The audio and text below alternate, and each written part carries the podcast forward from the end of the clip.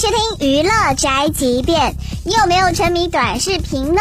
著名导演赖声川说，沉迷短视频让年轻人变笨。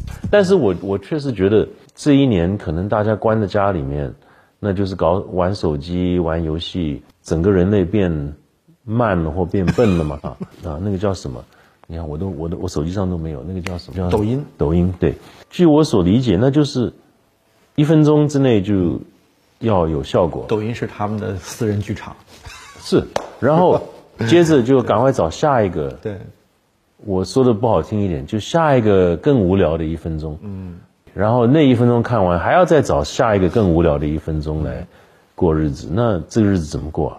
当然后来就证明了我可能是错的，但是可能有那么一点，就是大家还不太适应一个正规的东西，要不然那个世界很可怕。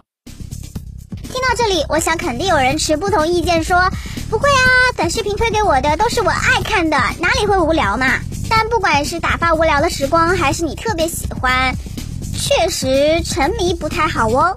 这就是本台饭和巴拉报道，以上言论不代表本台立场。